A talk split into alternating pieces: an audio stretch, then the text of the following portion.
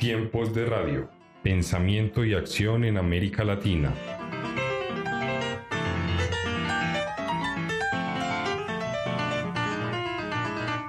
Un programa del Centro Latinoamericano para la Democracia, el Desarrollo y la Innovación Territorial, CLADI.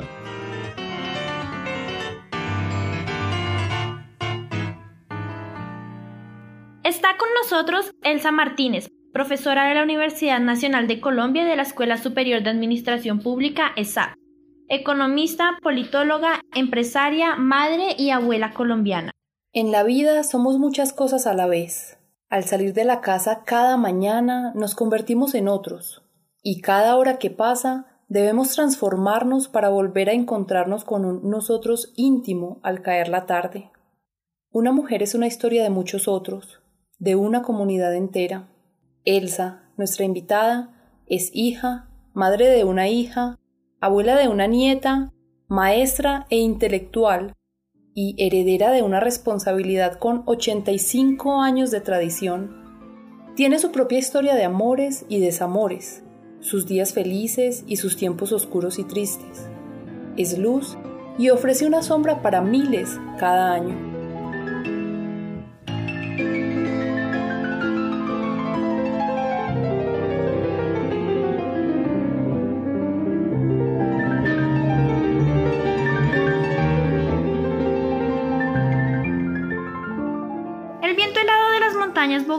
No podía soportarse sin el consumo de harinas y azúcar. En la Florida, desde 1936 se sirve el chocolate hirviente acompañado con colaciones y panes y con un trozo de queso y mantequilla. Eduardo Martínez, padre de nuestra invitada, convirtió este lugar en un símbolo para los bogotanos. Elsa lo mantiene, consciente de su valor para una ciudad que busca un camino de recuperación.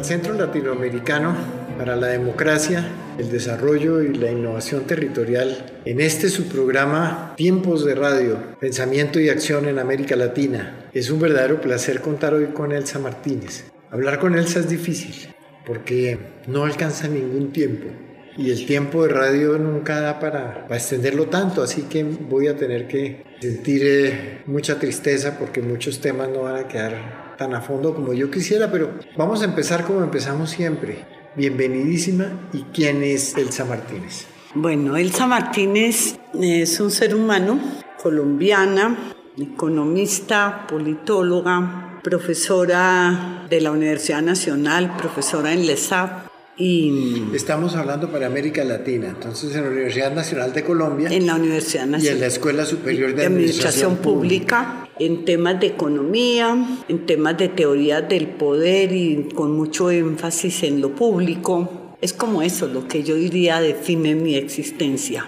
Bueno, yo creo que se quedó un poquito corta Elsa, pero muchas gracias por esa presentación y le faltó decir una cosa que es muy importante y es su carácter de empresaria, que pues es muy importante porque constituye una especie de contexto en el cual todo lo demás se puede desarrollar. Entonces eh, yo creo que valdría la pena que empezáramos por hablar de la primera Elsa, la Elsa mujer, la Elsa que habla del amor siempre. Yo nunca he visto que tengas una intervención ni pública ni privada en la que te niegues o en la que no ponga sobre la mesa el amor como una de las condiciones de tu propia existencia. ¿Hablamos un poquito de eso? Hablemos. Yo particularmente siento que si algo caracteriza al ser humano y algo que hay que reivindicar y evitar que se destruya, porque pienso que la sociedad occidental tiende a destruir sentimientos como el amor, el afecto, las lealtades, la honestidad, es precisamente esa condición del amor no el amor etéreo, no el amor idealizado, es el amor como aventura, el amor como pasión, el amor como ruptura, el amor preparado para saber decir adiós cuando toque decir adiós, el amor antes de que se deteriore. Generalmente cuando llega el deterioro en el amor, casi que se borran los recuerdos que vale la pena guardar, los borran los recuerdos desagradables el amor como pérdida, como crecimiento del ser. Y en eso siento que nos enseñó a amar de una manera muy particular Nietzsche y nos enseñó a amar en alguien más cercano a mi vida, Stanislao Zuleta, cuando plantea que el amor es arduo, es difícil, es de construcción, es de trabajo y es de decir adiós. O sea, nada que idealice el amor. El amor es una batalla de seres honestos y de seres que desean crecer y conocer como unas profundidades de la existencia que van desde la sexualidad, pero no necesaria y únicamente la sexualidad, sino el de compartir la vida como una aventura. Yo pienso que así la debió ver el Quijote y pienso que ese es el escenario a donde se puede jugar el amor. Bien, tengo 30 preguntas sobre esta parte, pero me toca brincar a otro tema. Vale. Yo creo que el carácter de empresaria te da una posibilidad que difícilmente tienen muchos economistas. Y es la posibilidad de hacer una especie de trabajo de campo permanente porque después de haber sido profesora universitaria, después de echar en los salones de clase un discurso y presentarlo y adobarlo, tienes que tomar decisiones concretas y específicas para mantener en pie una empresa única, bellísima, además que tiene una serie de características porque es una empresa que además a su vez arrastra consigo la identidad de una ciudad. Este sitio tuyo, la Florida, es Bogotá. Entonces, eso es un peso duro, eso es una responsabilidad, porque si este sitio se acaba, se acaba una parte importantísima de la ciudad. Y hemos tenido que ver cómo muchas empresas parecidas cerraron sus puertas durante el COVID, cerraron sus posibilidades porque no pudieron volver a arrancar. ¿Por qué no hablamos un poquito de esa relación? Yo quisiera oír a la economista hablando de su experiencia vital como empresaria. Más que como economista, como la profesora de Marx.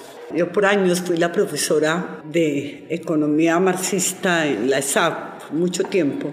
Y hay una gran distancia entre hablar de la plusvalía, la composición orgánica de capital y demás desde el salón de clase, a venir a vivirla y a verla, llamémoslo, en esta cotidianidad que implica una empresa pequeña, una pyme que antes del COVID tenía 90 trabajadores, hoy somos 42 apenas, con un costo, yo diría, afectivo y económico y social muy grande. Yo le decía a una periodista en RCN cuando me nombraba empresaria y no quiero reprimir esa observación a Gerardo en esta entrevista, que a mí muchos amigos me decían es que a Elsa la perdió la universidad porque se volvió empresaria. Y yo descubrí con el COVID que yo definitivamente, Gerardo, no tenía ni las agallas ni las entrañas para ser empresario. El empresario en una situación como la que nos planteó el COVID había que tomar decisiones que ponían en riesgo y al límite la vida de muchas personas. Yo hoy me pregunto dónde están esos otros 50 trabajadores, en qué condiciones estarán y tocaba tomar la decisión porque no había manera de no hacerlo, cancelar contratos, sacar gente. Y ahí yo diría, Gerardo, que hay que apelar a una racionalidad empresarial, económica, de sobrevivencia de la empresa, arrasando a veces siento con muchos proyectos vitales de mucha gente que no había alternativa. Esa fue una decisión, personalmente me costó muchísimo tomarla. Se preservó aquí el empleo de mucha gente muy antigua, pero hubo gente que tocó salir de ella. Hoy a medida que hemos ido reactivando, estamos llamando a esas personas otra vez a que sigan vinculados aquí a la Florida, pero ha sido bastante difícil. Un segundo aspecto importante de mirar es que sí hay una enorme diferencia entre moverte en el escenario de la academia a moverte en un escenario como este. Quiero ilustrar esto con ejemplos sencillos pero muy sintomáticos de lo que quiero decir. En la ESAB en la Nacional por mucho tiempo trabajé yo el tema de género. Y cuando yo llego a Florida hace 12 años, en Florida se ha caracterizado por trabajar con mujeres cabeza de hogar, con madres solteras, y tú te encuentras una realidad en donde es un prototipo de mujeres golpeadas por la vida, maltratadas, abusadas, golpeadas por sus parejas, en una búsqueda infinita de encontrar seguridad en todos estos componentes fálicos de la sociedad porque se piensa que son ustedes los que pueden ofrecer esa seguridad. Y cuando uno las observa golpeadas y todo, yo me vengo con mi discurso de género, los derechos, la igualdad, la no violencia, y me estrello. Me estrello total frente a expresiones y comportamientos de estas mujeres donde pueden más los miedos a la soledad. Es decir, están en un nivel de exposición a todas las violencias posibles, pero no tienen o no encuentran o no quieren como generar una actitud, digamos, rebelde, más digna frente a todas esas formas de violencia. Eso para mí ha sido súper difícil, el verlas que las golpearon, el hacer cosas que inclusive violan la legislación laboral. Por ejemplo, hace poco con una muchacha le dije, o usted me demanda este guache en la fiscalía o la echo del puesto. Me decía, usted no la puede echar, Elsa. No, yo no la puedo echar por eso. Pero ella se me aparece a los tres días y me dice, no lo voy a demandar, doña Elsa. Él me pidió perdón y dice que él me pega porque me ama.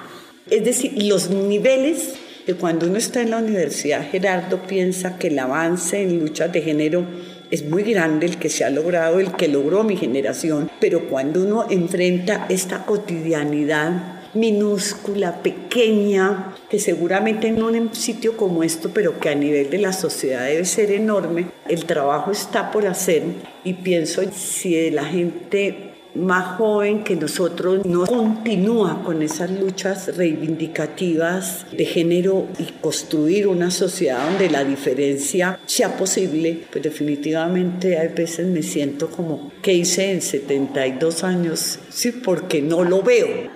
Hay muchas dificultades entre ese mundo del discurso académico y una realidad tan cotidiana como la que se puede vivir aquí en una empresa como esta.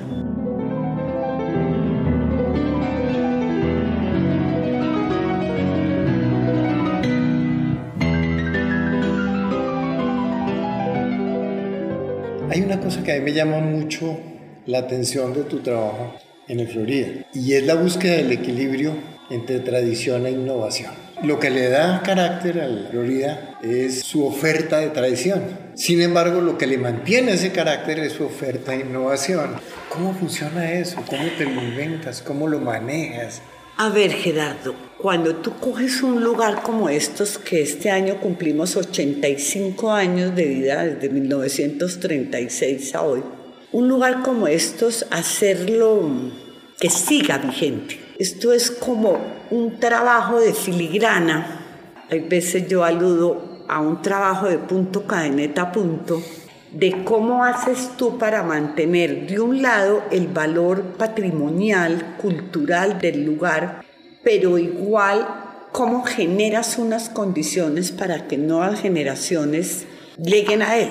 Nunca hemos hablado de esto, pero en una época yo le definí una misión a Florida, un poco en esa carreta de la planeación estratégica y eso me dijeron, Nelsa, ¿cuál es la misión de Florida? Y yo decía, el Florida ha sido por décadas un lugar de encuentros y desencuentros de múltiples generaciones que llegan a Florida y en una mesa, cuatro sillas, se han recreado todas unas nuevas prácticas culturales, una nueva construcción de civilidad alrededor, por ejemplo, de la tradición de las once o del compartir en una mesa.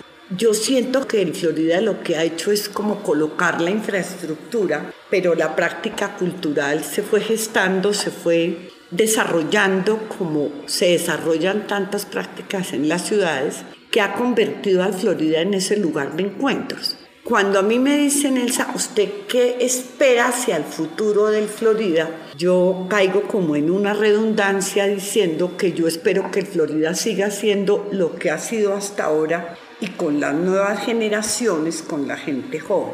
Pero cuando tú comparas las costumbres gastronómicas de la gente mayor, de los abuelos, de los viejos, con las costumbres gastronómicas de una juventud, en donde en el marco de sociedades globalizadas, donde se ha podido viajar, se ha podido conocer otros escenarios de otras culturas, pues yo me encuentro aquí grupos que vienen donde los viejos piden tamal con chocolate, pero mucha gente que mantiene la línea light, todo eso pide un salpicón o una fruta o porque no quiere, le parece demasiado agresivo el tabal y el chocolate para la dieta, pero encuentras adolescentes que prefieren una tartaleta, unos macarrones franceses y eso no implica renunciar a la tradición, sino cómo mantienes vigente el lugar. Me lo decían en días pasados unos franceses que vinieron, es que aquí uno puede venir a conocer lo más tradicional de la cultura gastronómica de Bogotá, pero puede venir a consumirse un macarrón, una tartaleta, un cheesecake que lo consumimos en Europa y aquí lo encontramos mucho más barato que lo que lo podemos comer en Lyon o en París. Pero se trata de eso. Es como recreas tú un lugar donde cualquiera, independientemente de sus años, tenga cabida. Sepa que ahí hay un lugar y que ese lugar es no solo la mesa, sino también que se le ofrece en términos de comida, de atención. Es difícil, no te digo que sea fácil. Tú sigues leyendo y sigues trabajando y sigues pensando desde luego como académica. Y muchas de las cosas que te pasan en tu cotidianidad, aquí en la empresa o en tu vida privada, las tienes que pasar por el filtro de esa visión de académica. Y a mí me impresiona porque te he oído hacer unas relaciones muy interesantes. Hace poco te voy a hablar de la relación entre capital y trabajo, inclusive combatiendo un poco la visión de Piketty que se puso tan de moda. Sí. Con un acercamiento muy particular desde la perspectiva misma de tu experiencia. ¿Por qué no vimos un poquito la economista ahora? La economista, a ver, alrededor de cómo manejó el gobierno, y no solamente este, sino muchos gobiernos en América Latina, qué manejo le dieron a la crisis generada por la pandemia, el COVID, el encerramiento y demás. Para mí el gobierno de Duque fue absolutamente errático en el manejo de la crisis, tan errático que hoy nos tiene sumidos en una crisis que uno diría es de mayor profundidad a la que se tuvo arrancando el COVID. Desde el punto de vista económico, una tarea que tenían que hacer los gobiernos y que yo siento que se hizo de alguna manera en Europa. Y me van a decir que, que los países desarrollados tienen más recursos y el problema no es de recursos, el problema es cuál es la concepción que se tenía del problema, en últimas, cuál es la concepción política de los ciudadanos, de la democracia, porque la economía no es una técnica. La economía es análisis político, así a muchos economistas no les guste reconocer o vean eso como una perversión analítica.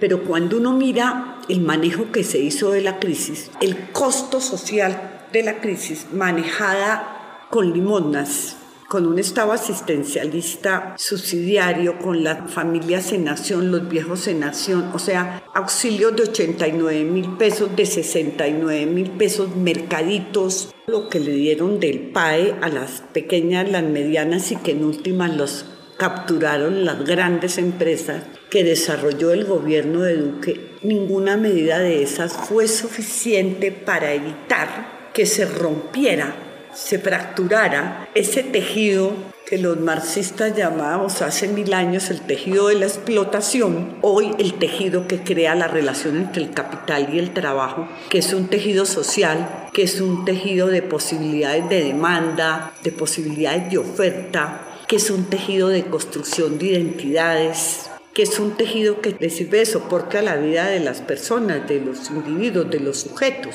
Si no hay trabajo, y el trabajo se da en la relación con el capital. No hay otra posibilidad a no ser que nos peguemos de la informalidad en esa relación donde puede haber un trabajo formal y esto. Si eso no existe, uno queda sumergido o suspendido en un vacío en donde si tú miras las posibilidades mínimas de sobrevivencia, pues se ponen todas en riesgo. Para mí, el manejo que se hizo de la crisis rompió ese tejido social y generó pues unos niveles de desempleo que al principio de la pandemia llegaron al 21.7, 21.8, en donde la pobreza aumentó en las proporciones en que estamos viendo, donde la línea de indigencia se desplazó agrupando cada vez a un porcentaje de población mayor, donde muchos sectores de los llamados estratos medios o estrato 4 o 5 que hace la sociología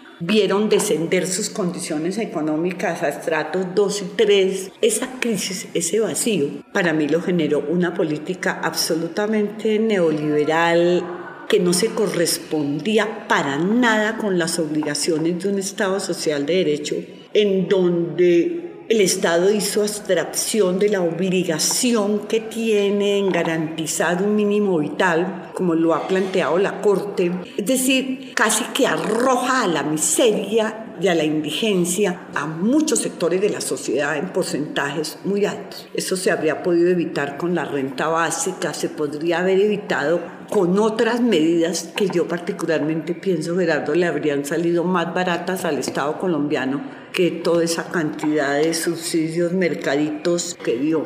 En ese sentido, yo diría que en un año se destruyó lo que nos habíamos demorado casi 15 años en construir, por ejemplo, en términos de pobreza, y yo no veo claro cómo hacia futuro ese nivel de descontento social que hemos visto en los paros, que no son vándalos ni son terroristas, si la sociedad a mí no me da por derecho, lo que me corresponde por derecho, siempre lo he dicho, yo tengo hambre, yo me voy a salir a tomar por la fuerza lo que la sociedad no me da por derecho. Y siento que lo que hay hoy con el paro y con ese nivel de descontento social tan grande es precisamente eso. Sectores de la población absolutamente abandonados a su suerte.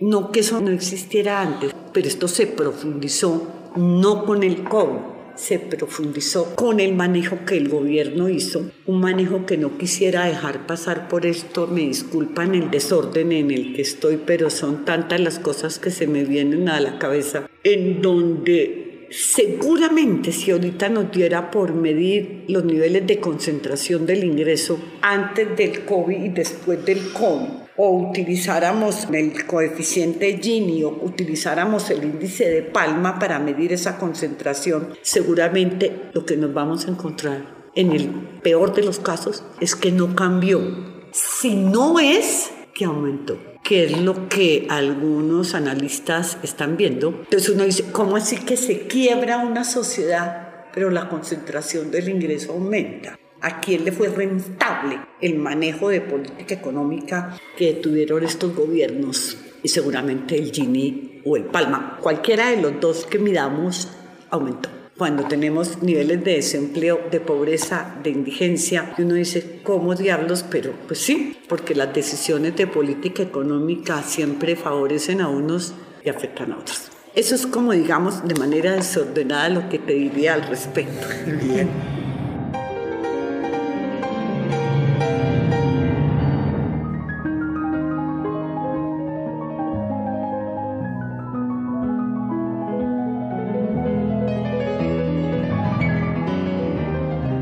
Tú has mencionado el índice de Palma. Supongo que te refieres a José Gregorio Palma. Sí. Y supongo que no podría yo terminar una entrevista como esta sin preguntarte quién es ese señor y por qué lo quieres, por qué lo citas. No, mira, yo tengo que agradecerle a Gustavo Petro una entrevista que dio desde Lyons, en donde le escucho una afirmación que me pareció por lo menos herética desde el punto de vista de la economía. Gustavo plantea que la manera como tradicionalmente hemos tratado de resolver la desigualdad y de golpear la altísima concentración del ingreso es porque siempre la política económica actúa después de la producción, actúa con impuestos y transferencias y que creemos que la única manera de redistribuir el ingreso es teniendo una estructura tributaria, digamos, más progresiva, que golpee más a los sectores de altos ingresos y más que golpearlos es que le aporten más a la sociedad parte de ese excedente que genera. Gustavo dice que eso es un error según Palma. En mi vida, tengo que ser honesta, nunca había oído hablar de Palma. Entonces, plantea Gustavo que hay que actuar antes de. Entonces cuando uno dice antes de es en la producción, no ya en la distribución del excedente. Y en la producción uno diría en qué. Entonces yo decía, esto es como volver al marxismo ortodoxo, cómo se reparte la producción entre salario y ganancia. Y me pareció tan herético eso que resolví ponerme a buscar quién era José Gregorio Palma. José Gregorio Palma es un economista, filósofo chileno. Este personaje hace una lectura de la economía absolutamente contraria al pensamiento neoliberal, es decir, nada que ver con la escuela de Chicago, con toda la concepción neoclásica, por momentos muy keynesiano, pero yo diría post-keynesiano se mueve en la escuela de la teoría de la regulación, Arlieta, Lipies y estos genios, y el marxismo. O sea, eso me ha parecido a mí una combinación impresionante y Palma hace unos análisis de la crisis en donde muestra cómo el capitalismo se ha vuelto un capitalismo rentístico pero no solamente en los llamados países subdesarrollados. Ilustra un caso donde compara Chile con Alemania, que me llamó muchísimo la atención, en donde el capitalismo rentístico está en Alemania. O sea, se está tomando Alemania. Pareciera como que el futuro del capitalismo es unos sujetos que ya no les podríamos llamar burgueses ni capitalistas, Gerardo, porque el, burgués, el capitalista, es amante de la innovación, del cambio técnico, del riesgo, pues ese era el burgués que hemos conocido, sino un capitalista que no quiere invertir, que no quiere riesgos, pero que genera las formas para poder cada vez apropiar más excedente sin inversión. Entonces Palma muestra cómo en Alemania se ha bajado la inversión y ha aumentado lo rentista a través de la financiarización de la economía global, a través de la especulación financiera. Y esto está generando una especie de círculo perverso en donde si no hay inversión, no hay crecimiento, no hay empleo, es decir, es como si el capitalismo alterara completamente lo que le dio sus condiciones de posibilidad. O sea, si no hay demanda, porque no hay empleo, pues uno diría, entonces va a haber una crisis de subconsumo, tipo 30 tradicionales, como mirábamos eso. El ejemplo es impresionante. Palma hay que mirarlo, además tiene otra cosa que me fascina, yo en eso fui muy ruidosa en la Nacional con mis contenidos de economía Cita Gramsci, cita Voltaire, cita al Quijote, cita Kant. O sea, no es la lectura de un economista de estos econométricos estadísticos, sino que hace un acopio de literatura, de filosofía, de Gramsci en una apreciación que desarrolla en un artículo completo cuando Gramsci define la crisis diciendo que lo viejo se está destruyendo, pero lo nuevo no nace. Entonces estamos en una destrucción de lo viejo, pero no hay de qué agarrarse lo nuevo. Y monta todo el artículo para demostrar por qué el capitalismo está en eso. Es muy seductor leer a Palma. Yo estoy encantada. El ejemplo de la reforma tributaria de Carrasquilla pareciera que Palma lo hubiera calcado, como se hacen reformas tributarias en donde se le quita a los deciles medios de población, pero se le quita a los deciles más bajos en esa estructura social, si me entiendes, el 1, el 2 y el 3, y a cada uno se le quita un pedazo y esos dos pedazos van para los deciles 8, 9, 10, en donde uno dice, oiga, pero si están en la olla los niveles de pobreza, ¿de dónde se le quita a un pobre? Si se le quita aumentando la base grabable, aumentando la gente obligada a la declaración de renta, poniéndole IVA a todo, si hay manera de quitarle al que está pero llevado, que tiene menos de dos dólares diarios para comer, a ese también se le puede quitar. Entonces, Palma, me parece que el hombre hay que reivindicarlo. Yo estoy muy juiciosa estudiando. Tiene varias cosas, hay que mirar si se puede conseguir los libros. No los he conseguido. Muy bien, me parece fantástica. Hay que leer a Palma. Muy bien, mm. es una recomendación con la que nos vamos en el programa de hoy. Y yo quiero terminar preguntándote por algo más íntimo. Hace poco una cantante brasilera, llegó tarde a un concierto y cogió el micrófono y dijo, yo me quiero disculpar por haber llegado tarde, pero el problema es que en honestidad absoluta no tuve problemas con el tráfico, no tuve problemas con nada de eso. El problema que tengo es que tengo una nieta, soy abuela. Y ustedes no se imaginan lo bueno que es eso. Si yo hubiera sabido antes, me había evitado el paso anterior que fue terrible. ¿Cómo vives tú? Que yo te oigo en todas las conversaciones, siempre citas a tu nieta. Yo tuve solo una hija y no es lo mismo tener hija que tener nieta. Cuando uno está con la hija y cría al hijo, siempre uno tiene como un componente de responsabilidad frente al futuro y al presente de ese hijo. Yo diría que uno aprende a equivocarse con el hijo y que si uno lo aprendió bien, cuando llega la nieta o llega el nieto, uno tiene más experiencia pero uno ama y disfruta más plácidamente, más serenamente. Además, Gerardo, tú has aprendido a hacer un uso del tiempo más selectivo que los avatares de tener 30 años y esa velocidad con la que nos ha tocado vivir no le daban a uno ese ritmo. Yo te quiero poner ejemplos coger un caballo, montarse en un caballito viejito y todo, e irse con su nieta y que la nieta te pregunte qué es el sexo, abuela.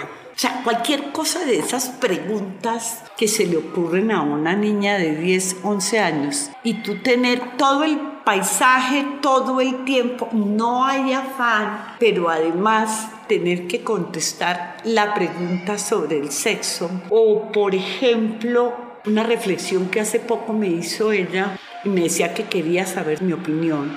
Me decía, abuela, es que a mí me dicen que Dios es justo, bueno y poderoso y que todo lo que existe en el mundo es voluntad de Dios y que es justo. Abuela, pero en el mundo hay guerra, hay hambre, matan la gente, entonces Dios no es justo y poderoso o Dios no controla esto, pero alguna de las dos cosas no es. Yo quiero tu opinión. Cuando me decía eso me acordé de Ginás, que dice que uno no debe contestarles esas grandes preguntas a los niños, porque si no agota la curiosidad. Lo único que atiné a decirle a mi nieta es que no dejara por nada del mundo de hacerse esas preguntas, porque me parecía que tiene futuro si esas son las preguntas que se hace con 10 años. Ser abuela es una cosa espectacular. Ese es un estado para mí. Elsa, muchísimas gracias por este tiempo. A ti, muy querido. Muchas gracias por todo lo que hablamos. Y creo que me va a tocar pedirte otra cita para otro programa. Ahí le hacemos. Hay muchas preguntas que me quedan ahí, ¿no? Y que vale la pena que nuestros oyentes tengan la posibilidad de oírte y en alguna forma eso significa conversar contigo. Mil gracias. A ti. Y espero poderte tener aquí en otros programas. Muchas gracias. Cuenta conmigo.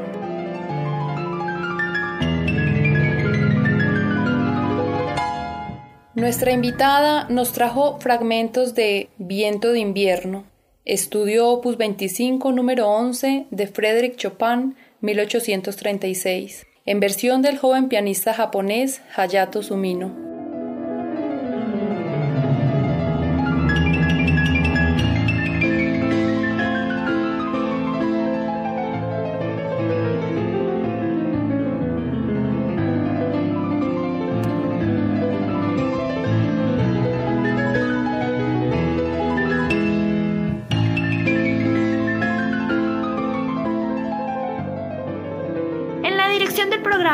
Entrevista estuvo Gerardo Ardila. En la realización y producción, Diana López. Y quien les habla, Sofía Parra en la locución. La música que identifica nuestro programa es Ancestro del compositor colombiano Germán Darío Pérez. Para finalizar, escucharemos el poema Un Sol, de la poeta argentina Alfonsina Storni.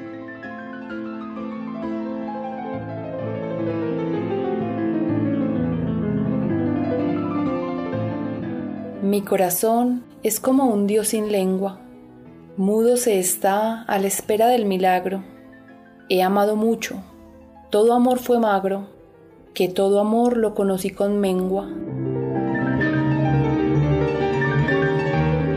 He amado hasta llorar, hasta morirme, amé hasta odiar, hasta la locura, pero yo espero algún amor natura capaz de renovarme y redimirme.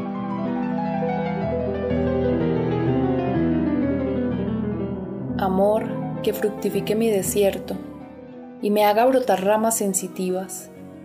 Soy una selva de raíces vivas, solo el follaje suele estarse muerto.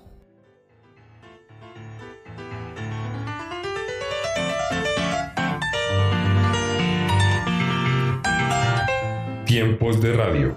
Pensamiento y acción en América Latina.